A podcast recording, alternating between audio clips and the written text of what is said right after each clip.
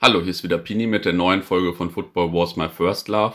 Bevor ich zum heutigen Podcast komme, ein Hinweis. Und zwar habe ich ja letztens mit dem früheren BVB-Spieler Lothar Huber über Manny Burgsmöller gesprochen und ja, danach haben wir noch weiter gut geplaudert und auch verabredet, nochmal ein Interview zu machen. Und zwar wollen wir das äh, so machen, dass unsere Hörer und Leser im Vorfeld Fragen zu den 70ern und 80ern bei mir einreichen können und ich die dann in das Gespräch mitnehme.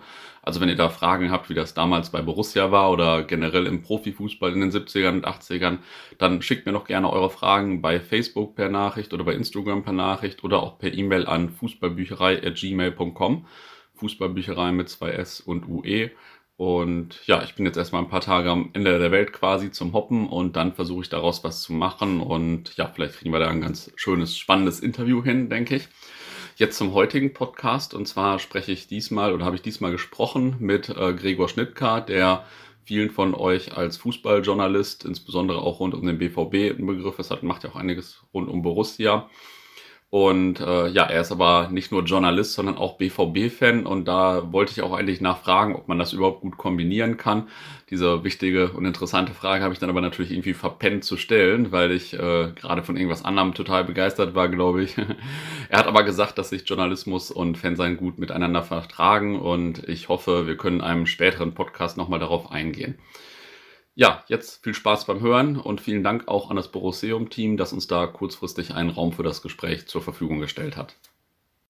Hallo, hier ist wieder Pini mit der neuen Folge von Football Wars My First Love und wir haben hier gleich einen Termin im Borosseum. Ich habe mir vorher schnell den Gregor geschnappt, um ein bisschen über BVB-Geschichte und vor allem BVB-Fangeschichte zu plaudern. Und ja, Gregor, stell dich doch den Hörern einmal vor, auch wenn dich sicherlich viele schon kennen. Äh, Gregor Schnittgern, Jahrgang 69 ähm, ich werde 50 dieses Jahr. ähm, und bin, Noch keine Schalke Meisterschaft erlebt quasi. nee. Äh, und bin äh, Kind äh, aus Bochum, Langdrea. Die Eltern kommen aus Bochum. Und bin geboren in Lang. Wir sind aber schnell umgezogen. Wir sind dann schnell rüber nach, ähm, nach Dortmund, also Persebeck. Ich weiß, das kennt man ja. Das ist jetzt nicht so. Ja, so grob. ja, also kleiner Mini-Vorort an der Stadtgrenze zu Witten, da bin ich, äh, sind wir von 73 an haben wir da gewohnt. Und ähm, ja, da leben meine Eltern heute noch. Habe ich viel auf dem Abenteuerspielplatz Fußball gespielt und da waren natürlich äh, die Schwarz-Gelben unsere Idole. Und ähm, das ist eine ganz normale Kindheit im Ruhrgebiet. Äh, ja. Mit viel draußen sein und äh, Kartoffeln äh, in Büfken grillen. Mhm. Also ich weiß nicht, ob du das kennst, Lagerfeuer machen. Also okay. ein bisschen Ruhrgebietidylle. Und ganz normale Kindheit, Grundschule, irgendwann Abitur gemacht, Zivildienst, in Berlin ja. gewesen, in Gelsenkirchen gewohnt, gewohnt gelebt. Ah. Genau, und dann nach Dortmund wieder rüber. Also eigentlich ein völlig unspektakuläres Leben. Und ich bin von Hause aus ähm, Sonderschullehrer, das mhm. mal studiert, auch zu Ende studiert und zweites Staatsexamen gemacht. Und es gab genug Lehrer und dann wollten sie mich nicht. Und dann bin ich irgendwann zum ZDF gekommen über einen Freund, der so nervig war, dass ich irgendwann erschöpft war zu widersprechen und habe dann angefangen, ganz einfache Dienste und habe dann, weil ich schon Vater war seinerzeit, Ende der 90er, äh, gedacht, immer pendeln ist auch doof, hatte eine Wohnung in Berlin, aber es war irgendwie. Und dann habe ich halt beim WDR nochmal angeklopft und dann habe ich im Wesentlichen und bis heute habe ich äh, vor allem für WDR und, und ZDF gearbeitet. Hm. Jetzt kommt noch ein Standbein hinzu. Es gibt ganz viele Standbeine. Ich habe zum Glück immer wieder die Möglichkeit, mich zu entscheiden für Jobs. Ich ja, cool. äh, bin also klassischer Freelancer und habe viel ja. zu tun. Ah, okay, cool. Wie bist du denn äh, zu Borussia gekommen oder zum BVB, zum Thema BVB gekommen? Äh, vielleicht auch ein bisschen intensiver als äh, manch anderer. Ähm, also meine erste, meine allererste Überlegung in die Richtung ist, dass mir auffiel beim Sportschau gucken, dass die gelb sind und alle anderen sind irgendwie blau oder rot. Mhm. Also die Farbe war ein wesentliches Merkmal, was ich faszinierend fand. Ähm, wir sind, mein Vater ist Bochum-Fan. Wir waren sehr mhm. viel an der Kastropper Straße. Ich kenne das Stadion dann noch äh, mit einer Holztribüne, also ein bisschen okay. mit so einem etwas aufgefaserten Stadion, äh, mit so einer ganz merkwürdigen Anordnung von Tribünen. Daran erinnere ich mich noch, auch noch an den Um- und Ausbau in Bochum. Da war ich also sehr nah dran. Hm, Habe aber nie so richtig gedacht, dass das mein Verein ist. Merkwürdigerweise. Bin ja bis heute da mit großen Sympathien unterwegs, ja. aber es hat nicht gezündet. Und wir waren auch in Gelsenkirchen im Parkstadion, kann ich mich auch daran erinnern, dort im Regen zu sitzen äh, und zu stehen und äh, war aber auch begeistert von der Nordkurve auf eine Art, wenn die die Fäuste in die Luft rissen und Schalke riefen und die Kutten und so, habe ich auch mhm. gute Erinnerungen dran. Habe das Ambiente dort aber auch nicht als wunderbar und einladend empfunden. Ja. Auch da zündete es nicht. Und der äh, Funke flog über in den 70ern, ich würde mal so sagen 76, 77. Da sah ich hier Ente Lippens, Manni Burgsmüller, ich glaube sogar Erwin Koste habe ich noch spielen gesehen. Da gibt es so ein paar diffuse Erinnerungen. Aber das war eigentlich noch nicht der Grund, warum ich mich verliebt habe, sondern der Grund war, ähm, unser Nachbar, der war Stuckateur, also mhm. Handwerker mit Unterarm wie Oberschenkel und der konnte eine Kartoffel in der Hand zerdrücken okay. und das machte der deshalb, weil es damals eine Serie gab im Fernsehen mhm. äh, mit Raimund Harmsdorf. Die sahen sich auch sehr ähnlich. Und dieser Nachbar, der so unfassbar stark war, der hatte also für mich so eine, so eine weiß ich auch nicht, der hatte so eine Strahlkraft, der, ja. der, war, ein, der war unfassbarer Brusse. Also wir guckten bei dem manchmal Länderspiele abends und dann wünschte er sich Verletzungen der Schalker. Ja, also Klaus Fischer wurde gefordert, ja, das ist gut, wir spielen gegen die am Samstag, den sollen sie mal schön wegtreten. Das fand ich natürlich total verboten und dadurch irgendwie auch interessant. Und ähm, der hat mich mitgenommen. Ja. Und der hat mich mitgenommen und deshalb habe ich die Spiele hier gesehen und dann die Flutlichtmasten, rote Flutlichtmasten, hm. dieses Quadrat von Stadion, die Südtribüne, so eng und Tee mit rum und Bratwurst und Rasenduft, da war natürlich dann, das war das, das war der Zauber. Ja, ja, cool. Weißt du noch, was dein erstes Spiel war oder das erste bedeutende Spiel, was so in Erinnerung ist vielleicht? Ich habe mal ein 2-2 gegen äh, Hertha BSC Berlin gesehen. Da hat Mirko Votava spät einen Ausgleich geschossen aus großer Distanz. Mhm. Das muss gewesen sein, weiß ich nicht. 79, 80. Ich weiß aber, dass, also es ist überliefert, dass ich schon vorher im Stadion war. Ich habe nur keine bildlichen Erinnerungen dran. Ähm, aber ich erinnere mich auch an Ente Lippens, der zum Beispiel bei einer Ecke, er wollte eine Ecke schießen, eine Klorolle zurückschmiss. Also da kam, als er dann da schießen wollte, irgendwie so, ein, ne, so eine Rolle angeflogen und er nahm die, guckte sich das an und schmiss sie zurück ins Publikum. Ah, okay. Großes Gelächter. und er machte einen Trick, den werde ich auch nie vergessen. Er stand vor seinem Gegenspieler und wollte dann irgendwie links vorbeigehen und rannte auch links vorbei, hatte aber keinen Ball am Fuß. Und der Gegenspieler folgte ihm. Und dann ist er zurückgelaufen, hat den Ball geholt und ging rechts vorbei. Überragende Szene. Mhm. Hat dann nachher bei mir nie geklappt auf dem Spielplatz in Persebeck, aber das fand ich bei ihm natürlich super. Und ja, das waren so meine allerersten Erinnerungen. Ich erinnere mich auch an ein Spiel Bochum gegen Bielefeld wo sich die Bochumer und die Bielefelder, also Bielefeld rannte dann aus dem, aus dem westlichen Bereich da in Bochum zur Mittellinie und da wurde mal so eine Fahne angebetet, die wurde mhm. so ausgebreitet, größte Beleidigung, die die erfahren konnte damals. Und dann sind die Bochumer über den Zaun gehüpft und haben den Bielefelder mit, mit der Stange, mit der Fahnenstange auf den Kopf gehauen. Okay. Mein Vater hielt mir seine Finger vors Gesicht, ich ja. sollte das nicht sehen. Daran erinnere ich mich auch noch sehr lebendig und dass dann immer Jochen Abel Tore schießt. Also das mhm. passt jetzt hier nicht in den Podcast, aber da gab es halt so ein paar Bochumer Idole. Mhm. Und äh, das sind so ganz frühe Erinnerungen in den 70ern mit, mit, mit Fußball. Ja, cool. Jetzt äh, bist du ja nicht nur Fan, sondern machst noch diverse Themen rund um Borussia. Deswegen sitzen wir auch unter anderem heute hier. Ähm, ja, sag doch noch ein bisschen zu den Büchern, die du geschrieben hast oder äh, zu dem Jacobi-Projekt vielleicht auch. Also bis ich 40 war, hatte ich das überhaupt nicht auf dem Schirm, mich mit diesem Verein irgendwie anders zu beschäftigen, als ähm, hinzugehen, wenn mhm. ich Zeit habe. Ja. Also Dauerkarte habe ich schon nach, mit dem Zivildienst bekommen, also 87, 88, 89. Ich habe die leider nicht mehr, aber in der Zeit habe ich meine erste Dauerkarte gehabt. Das, ich weiß aber noch, dass das eine war, die ich mit dem, meinem Rollstuhlfahrer äh, damals besorgt habe. Hier übrigens mhm. im August Lenzhaus, in der damaligen Vorverkaufsstelle. Und ähm, das heißt, Borussia Dortmund war für mich immer irgendwie Samstag. Ne? Hingehen, Fußball gucken, ja. 80er, aber auch mit Phasenweise, wo ich dem Verein nicht so nah war, wo dann äh, Beziehungen eine Rolle spielten oder mit Freunden wegfahren nach Holland oder so. Ja. Da habe ich auch Spiele einfach sein lassen, haben mich nicht so wahnsinnig interessiert. Ne? Ich habe zum Beispiel Pokalfinale 89 verpasst. Ah, okay. Pfingstmontag habe ich verpasst, 86. Ja. Äh, da hätte ich, glaube ich, nicht zwingend hingehen können, aber ich hätte hingehen, also es hätte vielleicht gepasst, ich bin mhm. aber nicht hingegangen, weil ich wusste, da ist jetzt noch eine Grillparty und ich höre es beim Radio an. Mhm. Ah, Deshalb habe ich noch ein sehr lebendiges Bild vor Augen, wie der gastgebende Vater der Grillparty das Transistorradio ins Feuer äh, wirft vor Freude. Mhm. Also der das Tor fällt, er küsst das Radio und schmeißt es in die Glut. Das ist natürlich ein irres Bild. Ja. Ähm, das das verbinde ich mit Pfingstmontag 86, der war auch glühender Brust und wir haben nachher ganz viel Bier getrunken, da war ich 17, weil ich mich auch so gefreut habe und heute frage ich mich, warum ich nicht ins Stadion gegangen bin. Das war ah. eigentlich in der Zeit nicht unüblich, dass ich ins Stadion gegangen bin. Keine Ahnung, da muss was anderes wichtiger gewesen sein. Vielleicht waren es junge Frauen, keine Ahnung.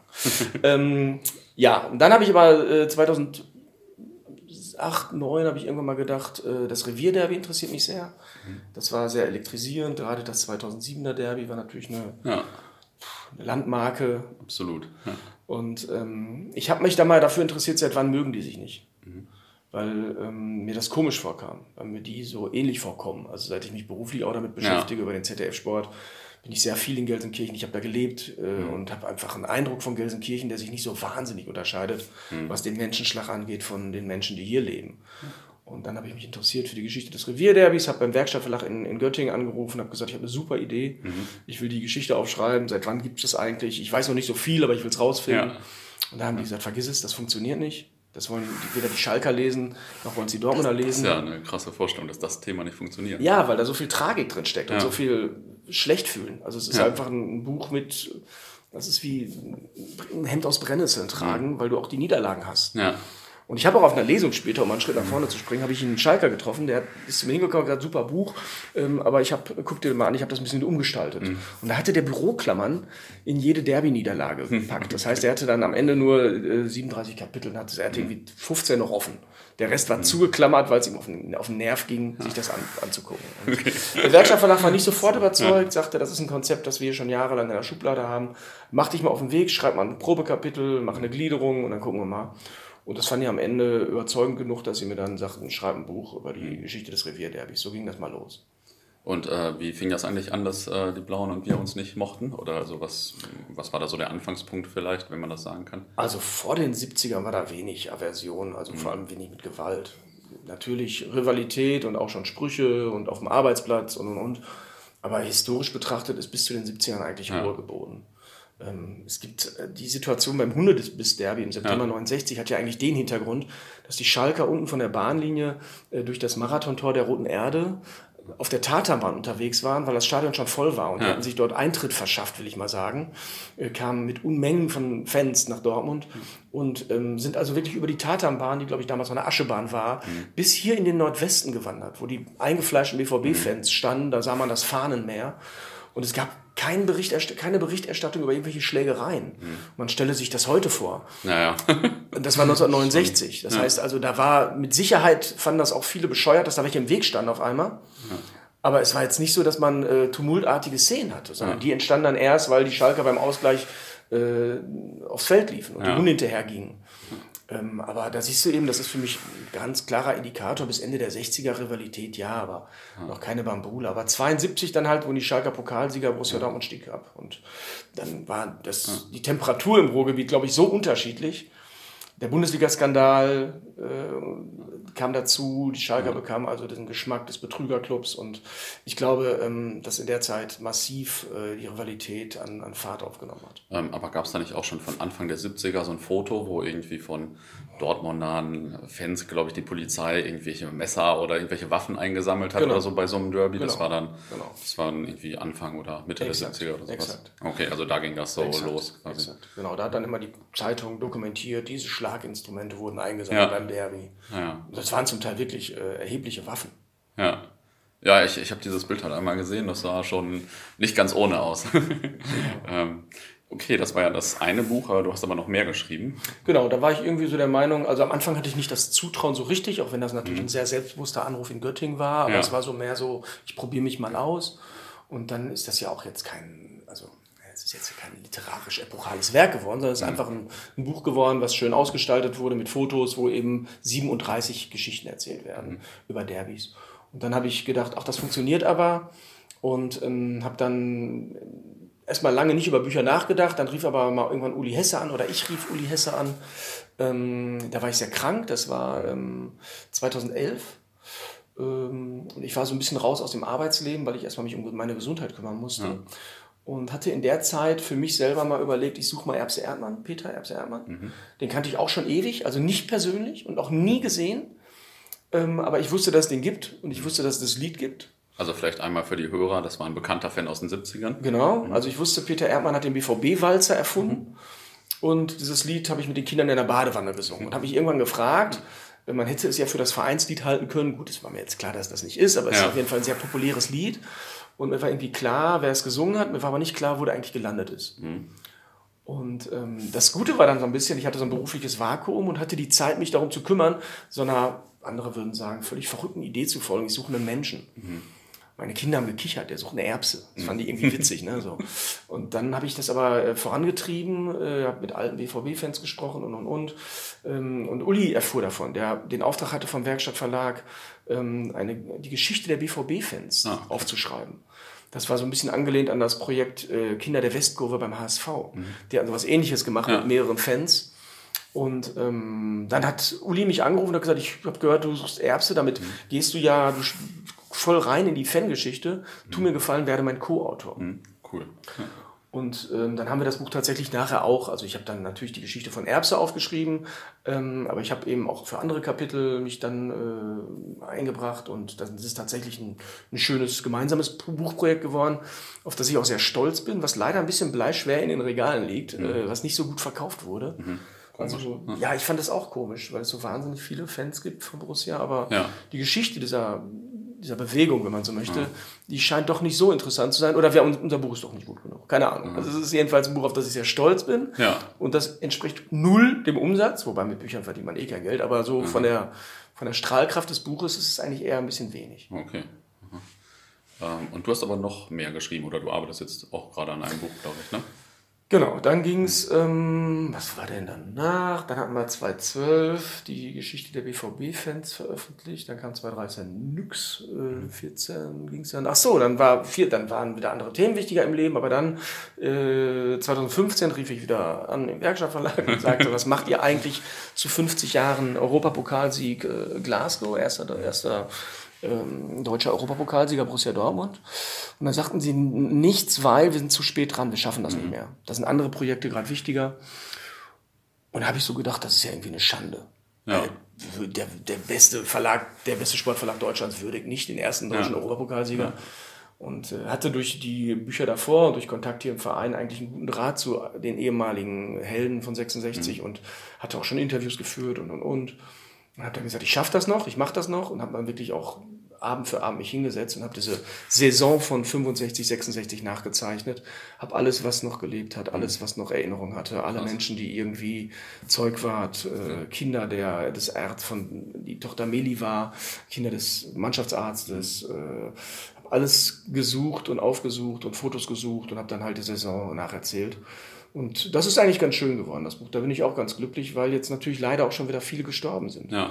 ja. Wir haben jetzt äh, Lothar Geister ist gestorben, wir haben äh, Hoppi Kurat nicht mehr dabei, ja. Rudi Assauer ist gestorben, also Aki Schmidt sind natürlich auch viele wirkliche Säulen dieses Clubs leider inzwischen verstorben. Absolut, und ich bin ganz froh, ja. mit ihnen noch rechtzeitig gesprochen zu haben. Ja, also sehr, sehr großer Verdienst für dich, also für, für den Verein quasi dann.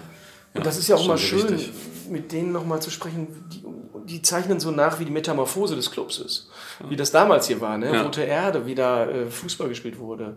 Was für ein Fluidum dieser Verein hatte, was für eine ja. Ausstrahlung dieser Verein hatte, was für ein Wesen der Verein hatte. Und heute, nicht, dass irgendwas besser oder schlechter war, aber so ganz anders. Ja, ja klar, allein von den Dimensionen so, ne?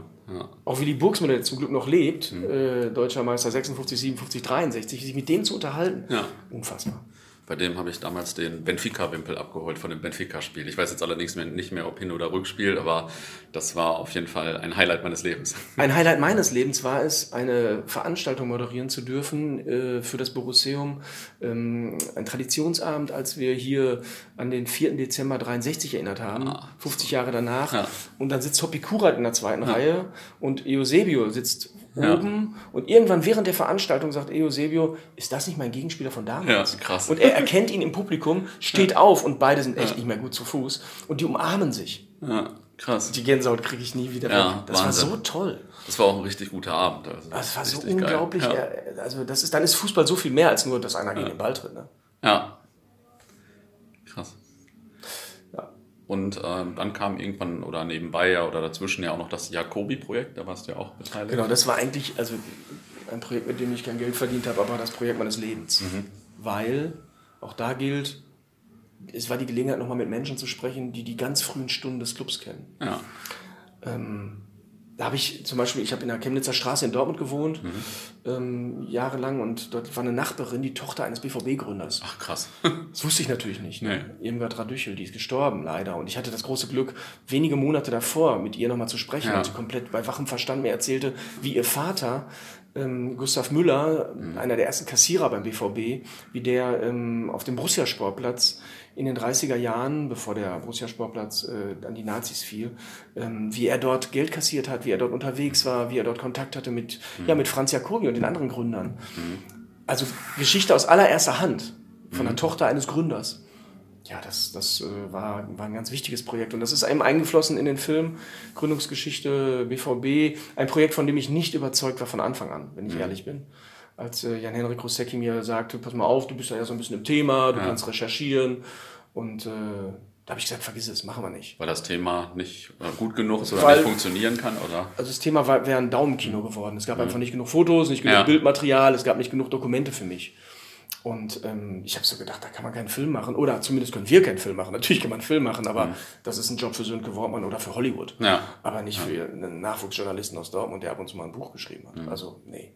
Und dann hat aber natürlich Janni diesen Eifer und diese, ja. diese Selbstüberzeugung, die immer so ein bisschen dann abgeht. Und dann kam Mark Wamusch dazu, der auch so ein Überzeuger ist und mhm. auch so sehr selbstbewusst ist. Und wir machen das und so. Und die haben mich dann äh, dazugenommen. Ich konnte mich irgendwann nicht mehr wehren. Vielleicht war ich erschöpft, vielleicht war ich überzeugt, ich weiß es gar nicht mehr. Auf jeden Fall war ich dann eben der Recherchemeister und habe ein Team von Leuten äh, zusammengeholt, die ganz tolle Arbeit geleistet haben. Und wir haben uns reingearbeitet in die Geschichte, in ja. Archive, haben nochmal neue Fotos gefunden, Krass. haben sehr dankenswerterweise nochmal auf Gerd Kolbe setzen können, der uns äh, nochmal Informationen gegeben hat über das hinaus, was bekannt mhm. war. Und dann ist dieser Film entstanden, über den ich heute selbst überrascht bin, wie gut er geworden ist, mhm. ähm, weil ich das eben mir am Anfang nicht vorstellen konnte, dass da so, ein, so eine krasse DVD entsteht. Ja, krass. Also Respekt nochmal. Und ähm, ja, jetzt hast du dich ja viel mit der BVB-Fanszene beschäftigt. Wir haben vorhin schon äh, darüber gesprochen, wann das so mit der Rivalität losging. Wann ging das denn so mit den Fanritualen los, wie Anfeuern, äh, dass man vielleicht singt äh, auch? Also wenn man, wir sprachen ja gerade schon mal über 63 und das legendäre 5-0 gegen Lissabon, was der BVB irgendwann mal aufgelegt hat als DVD. Mhm. Ähm, wenn man das genau hört, dann hört man nicht, mehr, nicht nur den Kommentar, sondern auch das Publikum. Mhm. Und da hört man Anfeuerungsrufe. Und da hört man übrigens auch einen Stadionsprecher, der sagt, bitte unterlassen Sie das Abbrennen von Feuerwerkskörpern. Ah, okay. Also das gab es auch 63 schon. ähm, also mit Sicherheit 63 und mit Sicherheit auch schon 56, 57 mhm. bei den Meisterschaften. Fankultur, ich habe irgendwann mal ähm, Jumbo gesucht und gefunden. Mhm. Das ist der, der bei diesem wunderbaren, äh, beim wunderbaren Derby-Lied besungen wird, mhm. wobei so ganz wunderbar ist es ja nicht, eher blutrünstig. Aber der besagte Jumbo lebt und dieser mhm. besagte Jumbo drückte mir mal ein Fotoalbum in die Hand. Mhm. Und in diesem Fotoalbum sind Bilder von 56 zu sehen, wie ähm, Fans auf dem Weg zum Olympiastadion Halt machen in einem Bus, so ganz historischer mhm. Bus, äh, und die haben BVB-Fanutensilien gebastelt. Also Borussia zum Beispiel als mit, so mit, mit, mit den Ziffern zum Aufhängen, Oberrang äh, Olympiastadion, mhm. da gibt es auch Fotodokumente zu. Das heißt, da gab es schon so eine Art, wir machen uns äh, schwarz-gelb und in dem Regen des Olympiastadions 56 gibt es eben eine BVB, äh, einen Fanblock und auch Anfeuerungsrufe. Mhm. BVB im Wesentlichen. Ne? Ja. Aber nach 58 wurde das HEA etabliert, wurde aus äh, Schweden kommt. Äh, Ach, das her. kam von der WM 58, Exakt, wurde das übernommen. So Einpeitscher, der sich. Das, das war ja eigentlich sehr negativ in Erinnerung. Das gegen, fanden die alle unsportlich, dass, ja. da eine, dass da einer steht und der peitscht ja. die Massen in Schweden an ja. und die Skandinavier sind völlig aus sich rausgekommen und äh, da kam dieses Heer her, dieser ah. Okay. Und Ach, den krass. hat Borussia mhm. dann irgendwann mal für sich übernommen und gewonnen und dann seitdem wurde auch Heer BVB gerufen, aber eigentlich gab es vor allem dieses BVB mhm. Äh, als Anfeuerungsruf. Und später diese, diese Gesänge, die man so, diese bierseligen Feiergesänge, ja. die, die, man heute so kennt, ne? zusätzlich zum Vereinslied. Ah, okay. Das auch immer übrigens gesungen wurde. Das Vereinslied spielt auch eine große ja. Rolle. In der also 50er Jahre auf jeden Fall. Ich habe aber auch zum Beispiel gesprochen beim, ähm, bei der Geschichte der BVB-Fans mit Erwin Fender. Der war am Borsigplatz Landtagsabgeordneter, lebt zum Glück heute mhm. auch noch, ist aber auch hoch betagt. Anfang der 30er irgendwann geboren. Der erinnert sich noch sehr gut an die Fankultur der damaligen Jahre. Der war mhm. nämlich 1947 äh, im Mai in Schloss Strünkede in Herne okay, bei dem historisch wichtigen äh, ja. Derby-Sieg gegen Schalke, wo die Borussia die Schalker so ablösten als die Mannschaft des Ruhrgebiets ähm, und als dann später beste Mannschaft der Oberliga-Jahre. Und der erzählte sehr, sehr anschaulich, das ist ja mal so ein schönes Kopfkino, wenn mhm. die Opas erzählen. Der erzählte sehr anschaulich, wie er mit Freunden diesem, an diesem regnerischen Tag nach Herne gefahren ist und wie sie dort äh, gesehen haben, wie viele Menschen mit gelben Regencapes rumgelaufen mhm. sind. Und auch die Westfälische Rundschau sprach später von den Gelbblusen, die da okay. massenhaft eingefallen sind, was ja ungewöhnlich war, ja. weil diese Form der Unterstützung kannte man von Schalke, mhm. aber noch nicht so sehr von Dortmund. Mhm. Und da gab es also wirklich eine Bewegung, Bewegung dieses Gelbs nach ja. Herne, was sehr wahnehmbar okay, war. Ja. Und auch sehr viele Menschen, also Tausende. Mhm. Obwohl jetzt könnte man sagen, Hernisch, Strünke oder Gelsenkirchen näher liegt. Mhm. Waren doch auch Tausende unterwegs äh, aus Dortmund und es war schon auch eine, eine, eine Fanbewegung, Krass. die ja. mir jemand, also ein Augenzeuge, ja. auch so beschrieb. Das fand ich auch ja, spannend. Schlecht. Ja. Davor war Borussia Dortmund ein, ein Vorortverein wie auch, was weiß ich, alle möglichen anderen. Also vielleicht hätte hier auch Eintracht Dortmund heute bis damals DFC, DSC 95, das hätte auch das Aushängeschild des BVB mhm. sein können. Hatte aber jetzt nicht so eine Fanbasis oder so eine mhm. Schlachtenbummler-Gruppe um sich herum. BC Sportfreunde war sehr erfolgreich. VfL Hörde, Goldstadion. Mhm. Erster Club, der in der Glückaufkampfbahn gewonnen hat übrigens. Ah ja. Und im Goldstadion war auch der erste Sieg einer Dortmunder Mannschaft gegen Schalke, glaube ich, oder? Das war, das, also, das war in der Tat VfL Hörde 1912. In Gelsenkirchen. Das heißt, die war die erste Dortmunder Mannschaft, die in Gelsenkirchen gewann. Das war der Vorortclub Hörde. Vielleicht wären wir heute alle Anhänger vom VfL Hörde, äh, wenn die sich in der Zeit danach noch besser äh, qualifiziert hätten. Ne? Ah, krass. Aber ja, ja, ich glaube, wir haben einmal irgendwann den Ground gemacht, dieses Goldstadion, das ist ja heute auch noch so ein Ascheplatz ja. da, äh, weil irgendjemand sagte, da hat das erste Mal ein Dortmunder Verein gegen Schalke gewonnen. Du, vielleicht also, ist das so. Keine Ahnung, das Pini, stimmt. Vielleicht ist das so. Ich habe jetzt nur gelesen, damals äh, habe ich mich mal dafür interessiert, weil ja. den ersten Sieg in der ja. Glückaufkampfbahn, da gab es halt einmal den Hinweis auf den VfL okay, ja. Und die haben es auch in der Vereinschronik, musst du mal gucken. Ich glaube, ich habe es sogar auf deren Webseite gelesen. Okay, cool. Ja. Habe ich ja nachher nochmal was zu tun. ähm, was unterscheidet uns denn, wenn du das jetzt die historische Entwicklung siehst, so von anderen Fanszenen, außer dass wir vielleicht äh, jetzt natürlich viel größer sind, aber was war früher vielleicht anders oder so? Also das merkt man früher, ist ja heute auch nicht mehr bei jeder Fanszene gegeben. Ja, das stimmt. das ist schon mal ein Unterschied. Ansonsten ich, da müsste ich jetzt auch noch mal länger drauf rumdenken, was einen wirklich unterscheidet. Natürlich das Naheliegende, die Anzahl von Fans. Ähm, ich bin ja viel für den ZDF-Sport in den Stadien unterwegs mhm. und ja, also da gibt es jetzt nicht so viele Fans sehen, die auch egal wo immer von so vielen Fans auch unterstützt werden. Ähm, und das jetzt ja nicht nur äh, als Phänomen 2019, sondern das ja. seit den 90ern. Äh, das ist schon was ganz Besonderes. Also da, ich würde sagen, nach 89 mit dem Pokalsieg, mit dieser Invasion, 40.000 in Berlin, danach hatte das auch so ein bisschen so einen Kultcharakter. Wir fahren mit Borussia auswärts. Ja. Und das ist schon auch ein großer Unterschied zu anderen äh, Fanszenen über viele Jahre und Jahrzehnte gewesen. Ich finde heute, Fußball verändert sich so massiv, hat sich so massiv durch die WM 2006 verändert.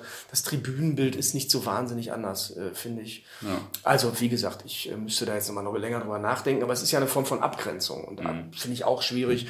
Man muss sich nicht mal abgrenzen und sich dadurch selbst erhöhen. Mhm. Ich glaube, viele Fans, viele andere Vereine lieben ihre Clubs genauso wie, wie wir das hier tun. Ähm, aber es hat bestimmt, dieses historisch Gewachsene ist bestimmt eine Einzigartigkeit. Mhm. Und ähm, auch die, die Form der, die, also die Art der Unterstützung, also dass man da wirklich sagt, in guten wie in schlechten Zeiten. Ich erinnere mich sehr gut und es war, finde ich, auch ein toller Moment, das Finale zu verlieren in Wembley 2013 war, hm. Mhm. aber zu sehen, dass die Mannschaft im Schulterschluss vor der Tribüne steht und man hat nicht den Eindruck, irgendwas verloren zu haben, sondern man hat den Eindruck, an Stärke gewonnen zu haben das finde ich sind so verfestigende und tolle, fundamentale Momente von so einer Fangeschichte. Mhm. Und das ist ein Beispiel aus der jüngeren äh, Geschichte. Es gibt ja. viele andere aus, von länger her, die mir genauso imponieren. Gibt es denn da bestimmte, besondere äh, Sternstunden vielleicht so aus der BVB-Fanszene oder Fangeschichte, die dir äh, sofort einfallen oder so? Ähm, eine gute Idee war ganz sicher Hashtag Bet for Away Fans. Mhm. Das fand ich klasse. Ja dass man spontan sagt, da ist was Schlimmes passiert. Und Monaco ist jetzt nicht unser Lieblingspartnerclub in Europa. Ja.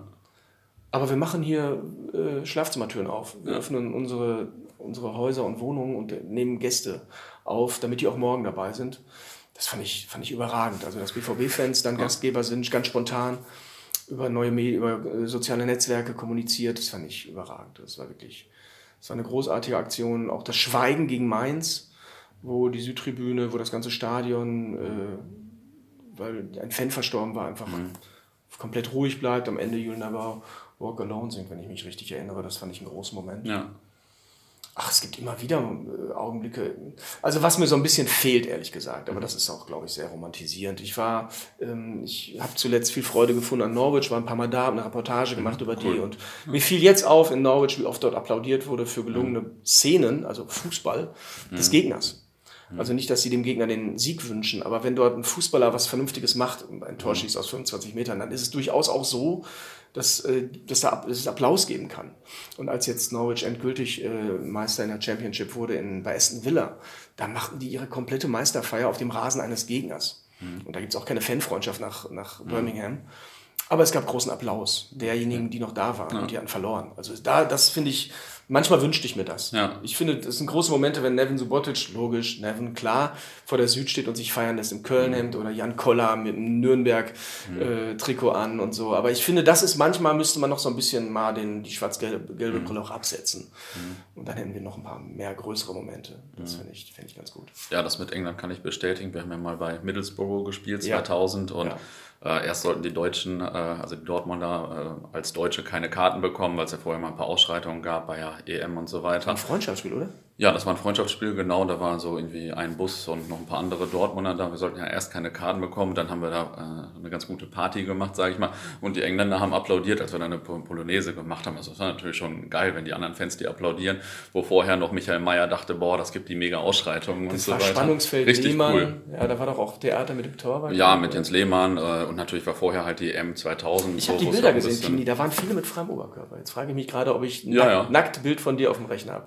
Das äh, glaube glaube ich nicht. Also zumindest auf den Bildern, die ich habe, bin ich nicht drauf, weil ich sie ja gemacht habe. Aber ja, da gab es ja diese Aktion von Terror Karl damals noch. Äh, also jemand, der dann immer, wenn es besonders äh, gut war, sein T-Shirt zerrissen hat und die Humba gemacht hat. Und äh, ja, dann waren natürlich auch viele so oberkörperfrei. ja, und diese Bilder, die haben wir im Fanbuch auch versenkt, die sind da zu sehen. Da ist, glaube ich, Middlesbrough ja. auch ein Thema, wenn ich mich richtig erinnere. Ja, war auf jeden Fall eine Ihr habt einen Bus Tour. klargezogen mit Asthma, glaube ich. Ne? Ja, ja genau. Das war, das war mein erstes internationales Auswärtsspiel Spiel und äh, wahnsinnige Tour auf jeden Fall. Super. Ja, aber diese Fairness der Engländer, die ist es. Das finde ich mhm. cool. Gibt es denn eigentlich noch so wichtige Dinge oder vielleicht auch witzige Dinge aus der BVB-Fangeschichte, die jetzt heute gar nicht so bekannt sind, die jetzt aber meine Anekdote wert sind hier? Ähm, also im Rahmen äh, des Fanbuchs haben wir mit Fanclubs gesprochen und da fand ich eine schöne Geschichte, weil ich das auch rausfinden wollte. Ich war nicht mit in Kopenhagen, 93. Mhm. Ähm, habe das aber im Fernsehen gesehen und weiß noch, ich meine, Heribert Fassbender ähm, hätte kommentiert in der ARD, dass da 60 Minuten lang Ole, hier kommt der BVB gesungen wurde auf die Melodie der Pet Shop Boys Go West und das fand ich schon sehr skurril am Fernseher und habe dann auch immer also das habe ich wirklich gefeiert zu Hause. Das fand ich wirklich richtig cool.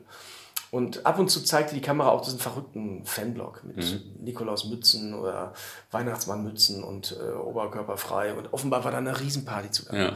Und die Geschichte für dahinter finde ich gut, dass nämlich ähm, der Fanclub Sonnenkönige Uwe Pless, die hatten auch einen Bus mhm. klargezogen, die haben auf der Rückfahrt witzigerweise irgendwie so eine Plüschtier, ein Plüschtierkäfig auf einer Autobahntanke mhm. geplündert und hatten das ganze Bus später mit Plüschtieren voll. Und der hat mir erzählt, dass dieses Lied in der Fußgängerzone in der Kneipe in Kopenhagen mhm. nachmittags aus der, aus der Jukebox kam. Mhm.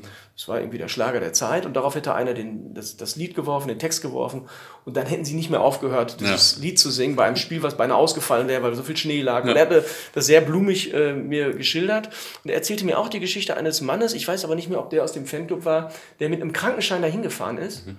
Und dann seinen Job verlor, weil Ach, der Chef ihn sah, wie er mit Polonaise durch den Fanblock ging und sagte, du bist doch krank, wieso bist du in Kopenhagen und singst dieses Lied? Mhm. Solche Geschichten. Mhm. Davon gibt es natürlich einen Haufen.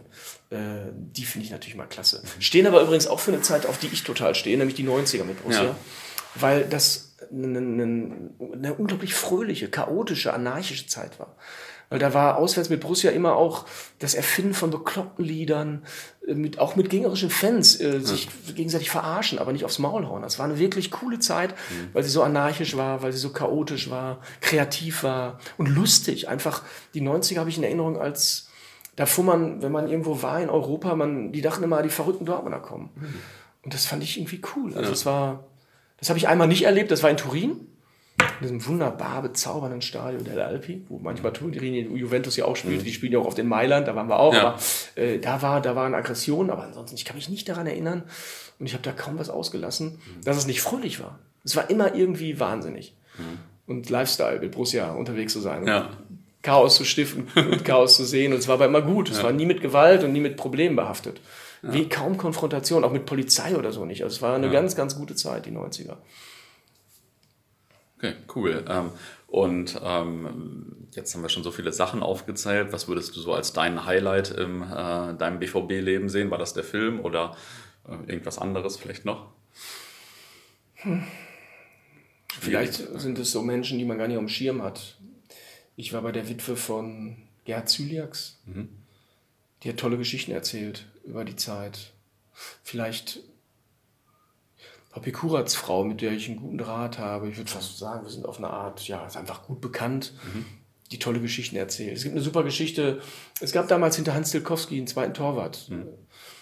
Ähm, Wessel, den hat man nicht so auf dem, auf dem Schirm immer. Und ähm, Bernhard Wessel war Möbelschreiner mhm. und verkaufte neben seiner Tätigkeit als BVB-Torwart auch Möbel. Und irgendwann erzählte mir Frau Kurat, wären Sie mal zu Besuch gewesen äh, nee, Frau Zylax erzählte mir, wären sie zu Besuch gewesen bei Kuratz auf einem Nachmittagscafé mhm. und wären reingekommen und dachten, sie gehen in ihr eigenes Wohnzimmer, weil er hatte die gleiche Möbelgarnitur Gelsenkirchener Barock mhm. an zwei Mitspieler verkauft, möglicherweise an noch mehr Mitspieler.